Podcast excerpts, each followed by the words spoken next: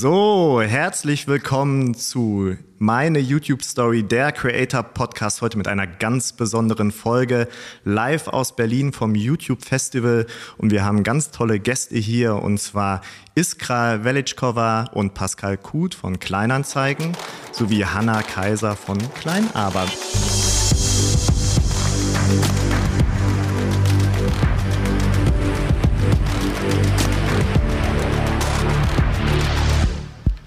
Mögt ihr euch vielleicht einmal selber vorstellen? Iskra, magst du vielleicht einmal anfangen?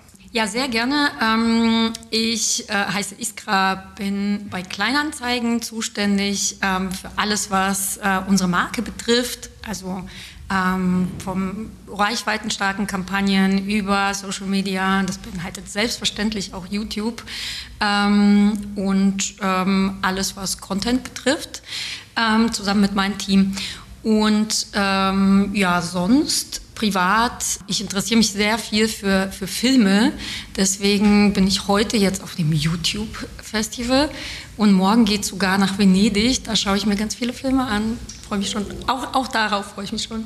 Oh, sehr schön. Und du, äh, wir haben gerade auch am Anfang einmal kurz gesprochen. Du bist nicht das erste Mal hier. Du bist jetzt schon zum Oh, das müsste jetzt das sechste YouTube-Festival ähm, sein. Genau, 2017 haben wir uns gerade angeguckt, Bilder von unserem allerersten ähm, Auftritt damals auch schon zusammen äh, mit Hanna. Ähm, ja, und jetzt freue ich mich wieder dabei zu sein. Sehr schön, dass du hier bist. Pascal, wie sieht es mit dir aus? Ja, hi, genau, Pascal. Äh, das ist inzwischen mein drittes YouTube-Festival und ähm, ich bin bei Kleinanzeigen Teil von Iskras Team ähm, und äh, betreue quasi im Tagesgeschäft die äh, Kleinanzeigen-WG. Und ähm, ja, nebenbei bin ich auch tatsächlich auf YouTube zu sehen, selbst zu sehen, ähm, da ich ja als Wrestler in den Ring steige. Und ähm, genau, das ist das, was ich mache. Sehr schön. Hanna. Ja. Schön, dass du auch hier bist. Ja, schön, Magst dass ich du ein da Wort zu dir sagen? Ja, ich bin Hanna und ähm, ich bin eine der Mitgründerinnen von Klein Aber, die Agentur, die du vorhin schon angesprochen hast, die eben unter anderem die Kleinanzeigen-WG produziert seit sechs Jahren jetzt und bin auch eins der Gesichter der WG. Also eine der Mitbewohnerinnen sozusagen. Sehr schön. Ja, du, ihr habt es jetzt gerade schon gesagt, ihr habt eine, eine WG auf YouTube. Vielleicht für unsere Hörer, die Kleinanzeigen als Marke nicht kennen oder euren Kanal auch noch nie gesehen haben, mögt ihr vielleicht einleitend so ein bisschen sagen, was macht ihr überhaupt auf YouTube? Was macht Kleinanzeigen auf YouTube? Ähm, vielleicht zuerst mal ähm, einen Schritt zurück zu Kleinanzeigen. Kleinanzeigen ist ähm, eine Plattform für ähm, gebrauchte Dinge. Wir verbinden Menschen, um miteinander ähm, zu handeln. Hauptsächlich gebraucht es dann entsprechend. Ähm, und das ist wahnsinnig heterogen. Also auf unserer Plattform handeln jeden Monat 36 Millionen Leute und zwar alles Mögliche, von der Nadel bis zum Flugzeug ist ähm, alles dabei. Aber wirklich. Das, aber wirklich, genau. Ähm, und diese Heterogenität gilt es ähm, in allen Marketingbereichen zu übersetzen. Deswegen machen wir auf YouTube, nehmen wir eigentlich fast alle Formate wahr. Ähm, YouTube ist ähm, tatsächlich ein, ein, untrennbarer Teil von jeder Kampagne, die wir machen. Ähm, aber das ist, glaube ich, bei vielen Marken genauso. Was wir Besonderes machen, ist tatsächlich die Kleinanzeigen WG, denn da treten wir auf YouTube auf als Creator selbst. Ähm, und zwar seit sehr, sehr langer Zeit. Jetzt haben wir gerade schon überlegt, es war Mai 2017 sind wir gestartet, das heißt, wir sind seit mehr als sechs Jahren dabei. Ähm, und ähm, versuchen, die Heterogenität, diese bunte Vielfalt von Kleinanzeigen zu übersetzen in dieses ähm, Comedy-Format. Und deswegen haben wir damals den, dieses WG-Format ähm, überhaupt gewählt, ähm, denn wir haben die Möglichkeit, unterschiedliche Leute in die WG ähm, zu verorten. Die leben dann miteinander. Die haben alle die buntesten, verschiedensten Probleme, Herausforderungen und so weiter, genauso wie unsere Zielgruppe. Und es eignet sich natürlich alles Mögliche an Geschichten zu erzählen drumherum und eben Kleinanzeigen ganz organisch einzubinden, ohne dass man es jetzt unbedingt zehnmal pro Folge sagen muss oder sonst was. Darauf zielen wir nicht ab.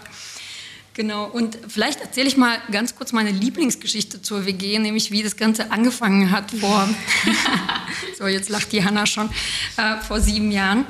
Und zwar ähm, haben wir die Hanna so kennengelernt, dass sie damals zu uns gekommen ist in unsere Cafeteria am Standort in Dreilinden mit äh, damals noch ihrem Freund ähm, äh, Simon. Und die haben sich vorgestellt als die Hanna und ihr Manager Simon. und äh, die Hanna hat sich im Prinzip beworben, also wir haben sie gecastet als der, das erste Mitglied unseres neuen Formats. Damals stand es noch gar nicht fest, dass es unbedingt eine WG sein muss. Und wir hatten damals vielleicht, weiß ich nicht, eine Stunde oder sowas ja. haben wir miteinander zugebracht, nicht haben lang. da halt irgendwie einen Kaffee getrunken und so weiter und haben uns sowas von auf Anhieb perfekt verstanden. Ähm, und jetzt wussten die Hanna und der Simon eine Sache nicht, nämlich wir hatten eigentlich davon geträumt, ein paar Creator zu finden, die sowieso schon selbst was machen auf YouTube und unser Format dann noch mitmachen ähm, können. Und auf einmal kam die Hanna mit dem Simon und der Simon hat ganz beiläufig erzählt, ach du, wir haben aber auch eigentlich so eine Pro Produktionsagentur und wir betreuen ja sowieso schon zwei Kanäle und das können wir eigentlich schon machen.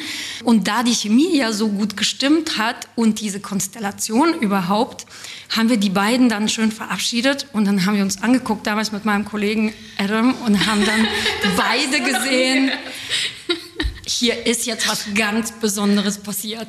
Wir haben genau das gefunden, was wir gesucht haben.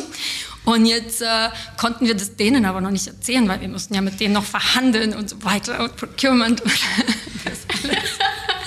So, und was wir aber nicht wussten, ist, dass auf der anderen Seite auch schon so ein paar Hintergedanken waren, weil nämlich ähm, die, die beiden sind zu uns gekommen mit dieser Bewerbung, hatten aber sowieso schon im Hinterkopf, ähm, dass sie dieses Projekt gerne selber betreuen und realisieren äh, mussten, äh, wollten. Und jetzt klingt das also es hat so viel, so gut alles zusammengepasst, wie so eine sehr schlecht geschriebene Hollywood Komödie, ja, aber so war das und es war ähm, wie so eine Liebesgeschichte am Anfang dieses Projekts und so hat sich das dann auch tatsächlich weiterentwickelt. Wahnsinn, wow. Also. Mm, also keiner musste sich irgendwie anbiedern, sondern wir haben uns einfach von Anfang an direkt ins Herz geschlossen. Match made in heaven, ja. Hanna, hattest du auch das gleiche Gefühl, voll, als du total. dann in drei Linden das Gebäude verlassen hast? Aber es ist gerade voll schön, ist gerade Geschichte nochmal so zu hören, weil so hast du das noch nie erzählt. also dass das, das das so klar euer Hintergedanke war, das war mir gar nicht, bis heute eigentlich nicht so klar. Von daher, ja, ähm, das ist echt, echt schön, weil ja, wir, wir sind, ich weiß noch, wir sind da rausgegangen und waren so, oh, das wäre, oh ja, wir wollen das unbedingt machen, das wäre so geil. Und deswegen haben wir auch, äh, ja, wirklich da unser ganzes Herzblut und, und Liebe und so ja auch immer reingesteckt. Ne? Und ähm, ihr, also das, das war immer gleich eine schöne, schöne Liebesbeziehung. So. schön. Und ihr hattet eine Ausschreibung oder wie habt ihr, habt ihr nach Creatoren gesucht oder wie, wie, wie habt ihr nach draußen kommuniziert? Ja, tatsächlich ähm, haben wir damals mit ähm, unserer Werbeagentur, mit, äh, mit, dem Partner, mit, mit der äh, äh, Partneragentur, mit der wir zusammengearbeitet ähm, haben, hatten wir so grobe Ideen, ähm, die Richtung, in die es gehen soll und haben dafür das richtige Cast gesucht. Und wir wollten einfach ein diverses Cast haben, also ähm, dass wir Leute haben mit unterschiedlichem Hintergrund, ähm, äh, männlich, weiblich natürlich und so weiter. Und noch, noch ein paar ähm, andere Kriterien, die wir so im Kopf hatten. Und letzten Endes wollten wir aber mit dem Cast zusammen ähm, das Konzept fertig entwickeln, damit das quasi nicht von uns kommt und ähm, den Creatoren sozusagen aufoktroyiert wird, sondern ähm, dass jeder sich in dieser Konstellation organisch dann ähm, zurechtfindet und damit auch wohlfühlt, weil wir letzten Endes damals schon dachten, wir sind keine Creator selbst. Wir wollen einer werden, aber die Kompetenz letzten Endes haben ja nicht wir, sondern die Leute, die das wirklich jeden Tag machen. Und diese Kompetenz wollten wir eigentlich nutzen. Und ich finde es eigentlich so schön, weil ähm, ihr wisst ja auch, für uns war das ja auch eigentlich der Start, so in äh, Klein Aber, wie es auch heute ist, dass ähm, wir uns gegenseitig befähigt haben, zu dem zu werden, was wir heute sind. Ne? Wir haben euch unterstützt, zu dem Creator zu werden und ihr habt uns unterstützt, eben zu dem kleinen Aber zu werden, was wir heute sind. So. Und das, äh, ähm, weil das war unser erster, ihr wart unser erster richtig großer Kunde auch und ähm, habt uns da ja eben wirklich auch so ein super Vorschussvertrauen dann gegeben. Und ja, von daher war das wirklich ein, ein schöner Start damals und ist auch bis heute mein persönliches Lieblingsprojekt. Ah, sehr schön, ja. Und vor allem auch sehr erfolgreich. Ich habe es ja eingangs schon gesagt, wir sind heute hier auf dem YouTube Festival und ihr werdet, also Kleinanzeigen, als eine der drei erfolgreichsten Marken des ersten Halbjahres ausgezeichnet. Dafür schon mal herzlichen Glückwunsch. Yay, Pascal, da freuen wir uns natürlich. Pascal, die Kleinanzeigen-WG gibt es ja jetzt schon viele Jahre. Wir haben es gerade gehört. Ich habe im Vorfeld einmal reingeguckt. In Summe über 346 Millionen Views auf den gesamten Content. Ähm, wie habt ihr das geschafft, dass die WG wirklich über Jahre hinweg so erfolgreich ist? Was ist da so euer kreatives Geheimnis, falls du das sagen kannst. Ja, absolut. Ich glaube, da gibt es gar nicht mehr so viel zu sagen, weil wer die letzten Minuten zugehört hat, der hat es äh, ganz klar verstanden. Diese Chemie und diese Kollaboration äh, zwischen Kleinanzeigen und Kleinarber hat genau das ermöglicht. Ähm, und vor allem die Tatsache, dass wir als Marke uns dafür entschieden haben, wir wollen nicht eine Marke sein auf YouTube, sondern wir wollen wie ein Creator auf YouTube handeln ähm, und Geschichten erzählen, die vor allem auch die Zuschauer aus ihrem Leben kennen, mit denen sie sich identifizieren können. Und ähm, dass diese ganze Kombination äh, mit, dem, mit dem Cast, ähm, mit, dem, mit dem Handeln als Creator hat dazu geführt, äh, dass es so erfolgreich ist. Schön. Ja, wie gesagt, also die, herzlichen Glückwunsch. Also ja. Da, die Freiheit, ne, die ihr uns auch immer, immer lasst, kreativ zu sein, das ist ja auch nicht selbstverständlich. Das ist, das ist wichtig ne, ähm, für, für den Erfolg, glaube ich, weil ihr, ihr, ihr wusstet, okay, wir haben ein Verständnis dafür, wie, wie wird auf der Plattform auch gesprochen und was ist, was ist wichtig, was ist relevant. Und ähm, viele Marken können das dann aber trotz, doch trotzdem nicht so zulassen. Dann, ähm. Ja, ähm, genau, es, ist, es braucht Mut. Ja, und absolut. Dieser, diesen Mut, den es braucht, den haben wir so bewiesen und ähm, äh, den hat äh, auch Iskra, ich das kannst du gleich nochmal sagen, ich, also wie viel Mut es gebraucht hat, äh, da diesen Freiraum äh, zu schaffen. Ähm, aber das ist äh, in dem, was man sonst im Marketing macht, wenn man einen, einen 15 Sekunden, einen 30 Sekunden produziert, da, ähm, da braucht man im Zweifel auch Mut, äh, aber vor allem ist da jede Millisekunde durchgetaktet. Und ähm, hier haben wir, lassen wir sehr, sehr viel einfach passieren. Mhm. Ja. Mut ist ein äh, gutes Stichwort. Also ich weiß nicht, wie ihr das äh, seht, aber ich habe das Gefühl, dass vor allem jetzt auch sehr viele traditionelle Marken, ich meine, ihr wart First Mover da so auch ein bisschen schon in diese Richtung, aber auch viele traditionelle Marken sich wirklich öffnen und sagen, hey, wir probieren mal was, wir riskieren mal was, wir lassen das mal frei laufen. Ähm, also das sieht man, finde ich, ja so bei den letzten Kampagnen, die es irgendwie gibt, von Aldi, von Kaufland, wie auch immer. Ja, Also da ist ja relativ viel drinne, was vor 15 Jahren undenkbar war, ehrlich gesagt. Ne? Ähm, Hanna, äh, du hast gerade gesagt, Freiraum und Freiheit in der, in der äh, Kreation. Wie entsteht denn so eine Folge der Kleinanzeigen-WG? Wie ist da so der normale Ablauf? Und mich würde auch interessieren, wie kommt ihr denn auf eure Ideen? Ähm, unter der Dusche, auf dem Klo, wo man so die besten Orte. Nein, also ähm, äh, ja, natürlich, das sind Alltagsgeschichten auch. Das ist auch wichtig. Also de, de, das Leben inspiriert einen am meisten und wir, ähm, unser Team sitzt dann zusammen, brainstormt entsprechend Ideen. Ähm, wir versuchen da auch immer wirklich äh, verstärkt auch Leute aus der Gen Z auch einzubauen, weil wir die auch eben ähm, besonders erreichen wollen. Und ähm, dann wird, äh, wird festgelegt eben für die einzelnen Folgen, okay, was ist der konkrete Konflikt der Folge, was ist die konkrete Story. Und ich glaube, dann geht es auch schon an dich, Pascal, oder?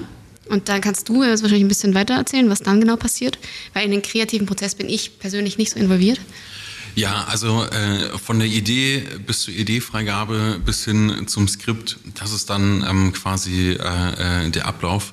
Und ähm, das kreative Team, äh, äh, die Autoren äh, bei euch sind, soweit ich weiß, bestehen aus vier Leuten aktuell. Und ähm, genau. Also, wie, wie, viel nimmst du ab? Wie viel gibst du dann noch rein so? Also ich nehme ich nehm die Ideen ab und ähm, bei äh, bestimmten Folgen, bestimmten Stellen ähm, gehen wir gemeinsam ins Skript rein und schauen in das Skript. Ähm, genau, aber in der Regel ist es so, dass, also wenn das Skript äh, geschrieben ist, dann gibt es jetzt nur noch wenige Anmerkungen oder Änderungen. Ja, also da kommen wir auch wieder zurück zu dem Punkt Freiheit und äh, Vertrauen und Vertrauensvorschuss, weil das geschriebene Skript sagt noch nicht, ob das ein Erfolg ist, sondern macht ja. gegebenenfalls erstmal auch ein bisschen ein mulmiges Gefühl im Bauch. Und erst wenn wir es veröffentlicht haben, die Kommentare sehen, die Likes sehen, die Watchtime sehen, wissen wir, ob das richtig ist. Darf ich da einmal fragen, ist auch schon mal was in, der, in die Tonne äh, gewandert, bevor ihr es rausgehauen habt, weil ihr dachtet, ah, ich glaube, das wird nichts? Ähm, vor, vor kurzem wäre das äh, äh, fast passiert und dann haben wir ein kleines Gremium äh, bei Kleinanzeigen aufgestellt, äh, verschiedenste Meinungen eingeholt. Wir haben uns dafür entschieden und wenn es veröffentlicht ist, Christian, dann können wir gerne darüber nochmal sprechen, ob es sich gelohnt hat.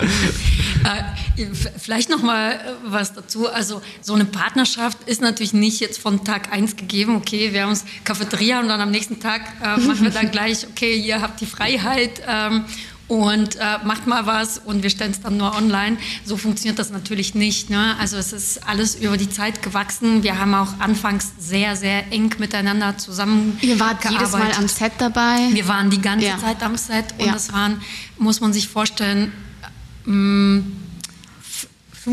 Drehtage 50 jetzt im, im Jahr meinst du? Im oder? Jahr, aber das muss man erstmal als Invest abstellen. 35 Drehtage jemanden vor Ort zu haben, das ist schon äh, eine Nummer und dieses Commitment muss man natürlich auch leisten, um dann am Ende zu sagen, okay, jetzt sind wir alle so gut eingearbeitet, jetzt braucht es uns auch gar nicht mehr, sondern ähm, ähm, ihr lauft einfach alleine los und das funktioniert auch. Aber es kommt nicht sofort, da muss man schon dran arbeiten. Absolut. Ja, das hat bestimmt anderthalb Jahre haben wir das so gemacht. Und dann haben wir irgendwann gesagt, okay, jetzt, jetzt dürft, habt ihr gesagt, jetzt dürft ihr freier laufen sozusagen. Und dann haben wir irgendwann das Studio ja auch in Hamburg dann äh, aufgebaut. Genau, vorher sind wir immer nach Berlin gekommen zu euch. Sehr spannend. Iskra, ähm, damals, als ihr angefangen habt, war es noch die eBay Kleinanzeigen WG. Sprich, ihr habt jetzt eine große Markenneupositionierung vollzogen in diesem Jahr. Aus eBay Kleinanzeigen wird Kleinanzeigen. Wie habt ihr das in euren Content bzw. in die WG einfließen lassen? Mhm. Ähm, ja, also das Beste an der WG vielleicht ist, ähm, da kannst du im Prinzip alles einfließen lassen. Egal, egal was. Also es gibt wenige Themen, die sich, äh, die sich nicht dafür eignen. Ähm, und ich erzähle jetzt mal eine andere Anekdote ähm, aus dieser ganzen Transformation. Mm, es gab eine Pressemitteilung zu diesem Wechsel von eBay Kleinanzeigen zu Kleinanzeigen. So, und diese Pressemitteilung ist dann sofort aufgegriffen worden und in alle Medien getragen worden und so weiter. Der erste Artikel, den wir dazu gesehen haben, war in einem Bremer Lokalblatt, ähm, sowas in der Richtung. Der, erste, der allererste Kommentar darunter war, was passiert mit der Kleinanzeigen-WG? Geil. Überrascht mich aber nicht, ja. Genau. Und, äh, ähm, und dann dachte, und, und das war so ein bisschen schon damals, ein bisschen der Gedanke, aha, das interessiert ja die Leute. Und genau so ähm, haben wir es letzten Endes auch in die WG einfließen lassen. Wir haben mehrere Folgen gehabt zu dem Rebranding und die Kleinanzeigen-WG, die eBay-Kleinanzeigen-WG drohte ja dann fast in der Folge ähm, zu zerreißen und äh, beendet zu werden und so weiter. Und dann zu sehen, wie die Leute in den Kommentaren äh, reagieren, das war natürlich große, äh, das große Geschenk zurück an uns wieder. Ähm, und dann haben wir es natürlich in der Launch-Folge aufgelöst, okay, es ist doch alles, ähm, ähm, geht doch alles weiter und Veränderung ist eigentlich nicht so schlecht, sondern Veränderung ist eine ähm, große, große Möglichkeit, um noch weiter zu wachsen und sich noch weiter zu entwickeln. Und genau das war eigentlich die Botschaft auch, die die Leute mitnehmen sollten über unser Rebranding auch. Und jetzt sehen wir im Nachhinein, das ist ja auch mehr oder weniger passiert, da sind wir auch sehr froh drüber. Wir bekommen sehr positives Feedback ähm, zum Rebranding. Hat also gut funktioniert. Genau, Vielen Dank. Das wäre meine Frage gewesen. Seid ihr zufrieden? Also es ist unheimlich schwer, glaube ich, aus dem Kopf rauszukriegen. Ja? Also ich, selbst ich, und wie gesagt, ich kenne euch ja jetzt auch schon ein bisschen länger, ab und zu poppt dann einfach immer noch der Name eBay einmal rein und dann schiebe ich den wieder weg. Also ähm, das ist ja das ist gar nicht so leicht hinzukriegen, ehrlich gesagt. Ne? Weißt du was? Wir hießen ja nicht immer eBay Kleinanzeigen mhm. vorher, sondern wir hießen auch Kijiji und zwar bis 2009. Ähm, und wenn man jetzt in die, in die Google Search Console guckt, findet man ein siebenstelliges äh, äh, Volumen an Suchanfragen Nach für Kijiji. Wahnsinn. 14 Jahre später. Also wir erwarten wirklich nicht, dass das äh, von heute auf morgen passiert. Ähm, die, die Konfusion ähm, wird es weiterhin geben. Das finden wir jetzt auch nicht ähm, ähm weiter dramatisch. Wir sehen es tatsächlich in den Zahlen. Also äh, unsere Brandmetriken, die sind tatsächlich von dieser, ähm, von dieser Verwirrung noch ähm, geprägt. Aber unsere Besucherzahlen sind tatsächlich ähm, noch weiter nach oben gegangen. Das heißt, die Leute sind eigentlich richtig interessiert ähm, an dem Rebranding und an der neuen Marke.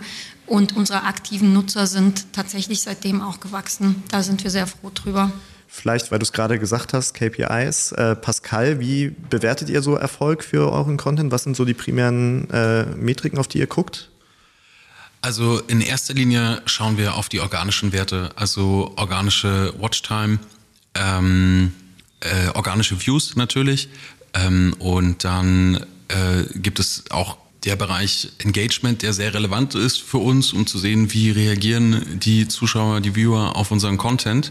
Ähm, aber äh, vor allem für uns, ja, die organischen Metriken sind wichtig. Ähm, gleichzeitig, und das ist der, der Punkt, wir haben am Anfang eingangs gesagt, ähm, wir als Marke wollen uns wie ein Creator auf YouTube verhalten, wo es allerdings komplett konträr ist, ist es, wenn es darum geht, immer wieder die gleichen Zuschauer zu bespielen. Also jeder Zuschauer ist bei uns willkommen. Wir als Marke haben allerdings den, den Antrieb und den Wunsch, dass wir natürlich auch ständig neue Kontakte haben. Und ähm, also dementsprechend ist inkrementelle Reichweite für uns ähm, eine genauso wichtige Metrik. Hanna, ich würde gerne einmal von der ähm, Kleinanzeigen-WG weggehen. Du bist ja schon ein alter Hase im Creator-Business, sage ich jetzt mal, seit 2013 auf YouTube, korrekt? Ja? Sowas, ja. 2014, glaube ich, ja. Wie siehst du persönlich die Entwicklung von Social Media? Also ähm, Hintergrund der Frage, auf der UMR hat man beispielsweise äh, früher dieses Jahres gehört, Social Media gibt es gar nicht mehr. Es gibt nur noch Entertainment. Würdest du das so unterschreiben? Also der YouTube Culture Trend Report, der besagt ja, dass äh, 83 Prozent der NutzerInnen ähm, selber noch was hochladen. Von daher ja, ich denke schon, es hat sich nur verändert. Insofern, dass die Inhalte, die hochgeladen werden, andere sind, glaube ich, weil äh, es wahrscheinlich nicht mehr, so, also glaube ich, nicht so viele Leute interessiert, wenn du jetzt einfach deine privaten Urlaubsfotos hochlädst, sondern halt mehr Leute, wenn du einfach auf die, auf das, was gerade halt ähm, funktioniert. Ähm, aufspringst. Ja, das ist ein guter Punkt, da würde ich gerne einmal drauf eingehen. Die Content-Welt ist ja sehr trendgetrieben inzwischen, auf der einen Plattform mehr, auf der anderen weniger. Inwiefern versucht ihr bewusst jetzt, sei es für die Kleinanzeigen-WG oder für eure anderen Partner, Trends bewusst aufzugreifen oder auch bewusst zu umgehen? Also man, ich habe immer mal gehört, man muss ja auch nicht jeden Trend mitmachen. Definitiv nicht, nein. Ähm, also einmal kurz von, von meiner Seite, ich glaube, wichtig ist, dass wir, wir wollen den Zeitgeist treffen. Wir wollen natürlich das äh, ansprechen, was für ja, vor allen Dingen die Gen Z relevant ist. Ähm, wir wollen aber nicht jeden x-beliebigen Trend mitmachen, weil die Videos sollen ja auch noch Jahre später geguckt werden können. Ähm, und dies, das ist ein Archiv, was, das kannst du ja auch sehen, wie gesagt, wo ähm, die Leute bingen auch Videos vor fünf, sechs Jahren noch. Und von daher, ähm, ja, zeitgemäße Themen, aber nicht die, Trend, die Trends, die halt nur kurzweilig sind. Hast du da was zu ergänzen, Pascal? Ja, äh, denn also die Krux an den Trends, gerade an den kurzweiligen Trends für uns als, als Marke, als Unternehmen ist ja vor allem, wir kommen ja nicht im Mittwoch Nachmittag zusammen und äh, skribbeln dann eine Videoidee zusammen. Am Donnerstag um 16 Uhr kommt die online, sondern äh, äh, diese Videoidee entsteht drei Monate vor Veröffentlichung. Also wir könnten große Gefahr laufen, immer ganz haarscharf an den Trends vorbei zu veröffentlichen. Das wäre peinlich. Das wäre arg peinlich. ähm, und ähm, deshalb ist man beraten, genau wie Hanna gesagt hat, ähm, auf die also generelle Trends natürlich zu berücksichtigen und gleichzeitig aber ähm, guten Content äh, zu kreieren, der vor allem bei uns darauf einzahlt, ähm, dass wir die, die Lebensthemen unserer Zielgruppe aufgreifen und behandeln und sie sich damit identifizieren können. Eine Frage nochmal an dich, Hanna. Ähm, du arbeitest ja in einer der führenden YouTube-Agenturen, die es gibt in Deutschland. Ihr habt viele Preise gewonnen, den Effi, eine goldene Kamera habt ihr schon mal bekommen. Ähm, wie siehst du die aktuelle Entwicklung rund um YouTube? Also wie siehst du die Plattform? Deine Meinung würde mich mal interessieren. Ich habe natürlich eine voreingenommene, weil ich bei YouTube arbeite, aber wie, wie ist deine Meinung zu YouTube? Oh, das ist eine große Frage. Ähm, oh Gott. Macht es immer noch Spaß auf YouTube? Das wäre Ja, es macht immer noch Spaß auf YouTube und ganz persönlich ist YouTube tatsächlich immer noch meine bevorzugte Social Media Plattform, weil ich da halte ich mich einfach am meisten auf, äh, konsumiere auch am liebsten, weil ich es einfach mag, dass es längere Inhalte sind. Ich mag, dass die Leute sich ähm, eingehend in der Regel mit einem Thema beschäftigt haben, äh, um ein Video zu produzieren und es eben nicht so, also ich finde diese harten Dopaminkicks, die du kriegst auf anderen Plattformen, ich nenne jetzt mal keine Namen, das ist, das ist ich, das finde ich, das ich nicht mehr normal persönlich. Ja. Also, also, nicht, dass diese Plattformen nicht auch alle wichtig sind, ihre Daseinsberechtigung haben und ich das nicht auch gern mal gucke. Aber ähm, ich schätze das einfach mega auf YouTube, dass du auch 40 Minuten Videos mal gucken kannst. Ne? Und, und, oder auch so ein Videopodcast, was ihr jetzt ja leider nicht als Video macht, aber ich lasse das so gerne einfach mal laufen beim Wäschewaschen, Bügeln, was auch immer. Und ähm, deswegen ist eigentlich YouTube so die, immer noch die Plattform, die mich so über den Tag am meisten begleitet. Mhm. Wie sieht es bei euch aus? Habt ihr da eine Meinung zu? Also ja, auch ihr habt euch ja gewandelt. Ich glaube, ähm, ihr bedient beide Felder. Ihr habt sowohl ähm, also langformatigen Content, in der Werbung nutzt ihr auch kurzformatigen Content. Ähm, das funktioniert für euch wahrscheinlich auch, nehme ich mal an. Ähm, ja, wir orientieren uns an dem, was wir gerade als Aufgabe uns ähm, oder als Ziel uns, uns gesetzt haben. Und danach wählen wir dann entsprechend die Formate aus und ähm, die Plattformen aus und die Ausdrucksweisen aus und so weiter. Und jetzt tatsächlich kur kurz äh, oder ein Beispiel aus der kurzen Vergangenheit ähm, war unsere ähm, die, die Einführung von der Marke Kleinanzeigen. Da haben wir so ziemlich jedes Format von YouTube bespielt, was es gibt, in unterschiedlichen Phasen. Ja? Ähm, und zwar hatten wir in der Pre-Launch-Phase, also zwei Wochen bevor ähm, alles gestartet ist, vor, vor Big Bang, also bevor wir wirklich den Schalter umgelegt haben und ähm, äh, Website und Apps ähm, auf einmal Kleinanzeigen hießen, war es uns wichtig, jeden, ähm, ähm, jede Nutzerin, jeden Nutzer im Vorfeld zu informieren, sodass die nicht überrascht sind, was ist denn jetzt los, sondern schlichtweg ähm, ganz einfach zu sagen, es kommt was und es kommt am 16.05. Ähm, und es ist diese neue Marke, so sieht die übrigens aus. Ähm, das ist jetzt eine relativ einfache Botschaft, da brauchst du jetzt keine zehn Minuten für. Ähm, und wir haben tatsächlich verschiedene Bumper erstellt, dass wir die Leute jetzt auch nicht langweilen, wenn wir sie zehn, zehnmal damit bombardieren. Ähm, aber das haben wir gemacht, zwei Wochen lang und hatten äh, unfassbar gute Reichweitenergebnisse. Die Leute haben es perfekt verstanden. Wir haben in der Brandlift Study Ergebnisse gesehen. So eine Brand, also so, eine, ähm, äh, so ein Uplift hatte ich persönlich noch gar nicht ähm, gesehen zuvor. Und das Beste war ja, ähm, dass das Google-Universum sehr gut mit Negativlisten arbeiten kann. Das heißt, ähm, unsere enorme Reichweite ähm, konnten wir da, darauf konnten wir in den, in den Google-Kampagnen, in den YouTube-Kampagnen ausschließen. Jeden, ähm, den wir gesehen haben auf Kleinanzeigen in diesen zwei Wochen, den konnten wir auf eine Negativliste setzen, sodass wir tatsächlich auf YouTube inkrementelle Reichweite hat, hatten. Und das war in der Kombination wahnsinnig effektiv. Wenn es dann, als wir die Marke eingeführt haben und es da, äh, darauf ankam, die Leute wirklich für die neue Marke zu begeistern, da kannst du jetzt nicht mehr mit ähm, fünf Sekunden arbeiten. Und wir hatten tatsächlich Kampagnen-Videos, ähm, die wir bespielt haben, aber auch ähm, die längeren WG-Inhalte, wo wir die Leute wirklich auf die Reise mitgenommen haben. Was bedeutet denn die neue Marke? Was, was, was ist die für dich? Und so weiter. Ähm, und das spielen wir natürlich ähm, in anderer Form und in anderen, ähm, mit anderen Mitteln aus. Mhm. Ja, sehr spannend. Ich weiß, dass die Zeremonie für die erfolgreichste Marke so circa in einer halben Stunde losgeht. Deswegen habe ich nur noch zwei Fragen an euch. Die erste Frage ist, ähm, Nachhaltigkeit ist bei euch ein großes Thema und das sieht man durch die Bank weg hindurch bei ganz vielen Unternehmen, auch bei Google und bei YouTube. Ähm, mich würde interessieren, wie kann man das denn zielgruppengerecht tatsächlich in Formate tatsächlich übersetzen? Also wie, wie macht ihr das? Mhm. Ähm, das ist eines der zentralen Themen, die uns umtreibt, weil ähm, Nachhaltigkeit ist ja in unserem Kern. Also ähm, im Prinzip ist Kleinanzeigen die perfekte Verbindung, wenn du so willst, aus, ähm, aus ähm, Erschwinglichkeit und Nachhaltigkeit. Und das versuchen wir ähm, den Leuten nahezubringen.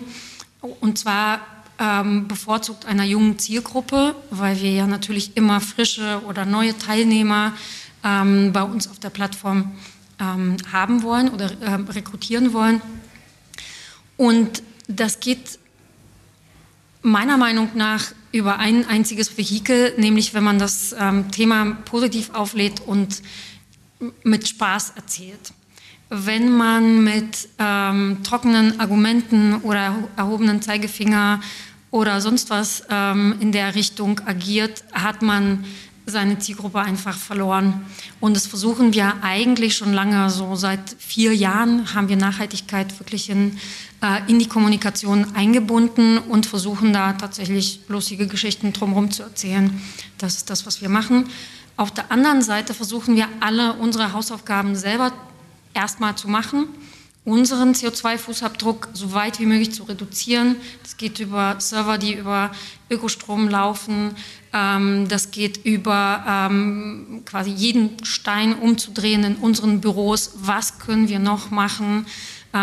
Alle ähm, ähm, Müllbehälter sind bei uns Trennbehälter. Wir haben keinerlei äh, Plastik oder sonstiges Einweggeschirr in, in, der Kantine. Wir arbeiten nicht mit, mit äh, Flaschenwasser. Es ist alles ähm, quasi aus der Leitung in Kannen und so weiter. Also solche Kleinigkeiten und was dann quasi nicht geht zu reduzieren, das kompensieren wir natürlich über Goldstandardprojekte. Wir äh, monitoren alle ähm, unsere, den Fußabdruck unserer kompletten Kampagnen und kompensieren den, also den Rollout. Ähm, und wir machen natürlich Green Production. So, das sind jetzt die Sachen, die aus meiner Sicht wirklich ähm, Table Stakes sind. Das ist das Mindestmaß, was man machen kann. Das interessiert aber die Leute da draußen nicht. Ähm, das heißt, damit gehen wir jetzt nicht an die Öffentlichkeit. Wenn es jemanden interessiert, dann ähm, erzählen wir das natürlich gerne. Wir haben auch eine Website, wo das alles ähm, draufsteht. Nur ähm, damit werden wir die Leute nicht begeistern, sich uns anzuschließen. Wir begeistern die dann, wenn wir denen erzählen, hey, ähm, du kannst bei uns dies Unmögliche schaffen, nämlich sowohl das zu machen, was du, was du machen möchtest, dir das zu gönnen, was du gönnen möchtest, ähm, und gleichzeitig dich nachhaltig zu verhalten und das in einer ähm, unterhaltsamen Art verpackt. Mehr kann man nicht machen. Sehr schön. Pascal, dir gebührt das Schlusswort. Was habt ihr denn so für das nächste Jahr geplant? Kannst du da schon mal so ein bisschen was anteasern? Ähm, ja, Also äh, vor allem fürs nächste Jahr. Aktuell sind wir dabei, sehr, sehr viel zu testen und herauszufinden, was für uns äh, fürs nächste Jahr äh, davon am besten funktioniert, um es dann uns auf die Fahne zu schreiben. Ähm, vor allem geht es darum, äh, äh, langfristige Trends äh, umzusetzen und auch für uns zu nutzen, um eben die jüngere Zielgruppe zu erreichen.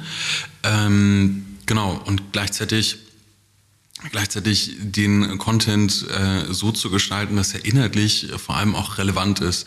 Also äh, das Wort äh, relatable äh, fällt äh, bei uns äh, gefühlt äh, alle zehn Sekunden und äh, es ist schon so, so ein, so ein Bingo-Buzzword, ähm, aber äh, am Ende des Tages ist es genau das, was wir als Marke sein müssen, um mit unserer Zielgruppe in Kontakt und auch im Dialog zu sein mit dem Content, den wir produzieren. Und das äh, steht bei uns auf dem Plan fürs nächste Jahr, das weiter voranzutreiben. Ja, sehr spannend. Gen Z ist ein wichtiges Thema. Äh, passend dazu, äh, wir haben gerade ein, einen neuen Reichweitenclaim bekommen, der besagt, dass auf YouTube 90 Prozent der Gen Z erreicht werden kann. Also ähm, das sind 10 Millionen ähm, Nutzer in dieser Altersspanne von 18 bis 29 jeden Monat. Da sind wir als YouTube natürlich sehr stolz drauf. Das heißt, da könnt ihr euch natürlich dann mit eurem zukünftigen Content austoben. So, ihr drei, vielen lieben Dank, dass ihr hier wart. Ähm, ich hoffe, es hat Spaß gemacht. Ich wünsche euch sehr viel Spaß auf dem YouTube Festival heute. Das geht ja noch eine äh, ganze Weile so weiter heute. Und ja, danke, dass ihr hier wart. Das war meine YouTube Story, der Creator Podcast.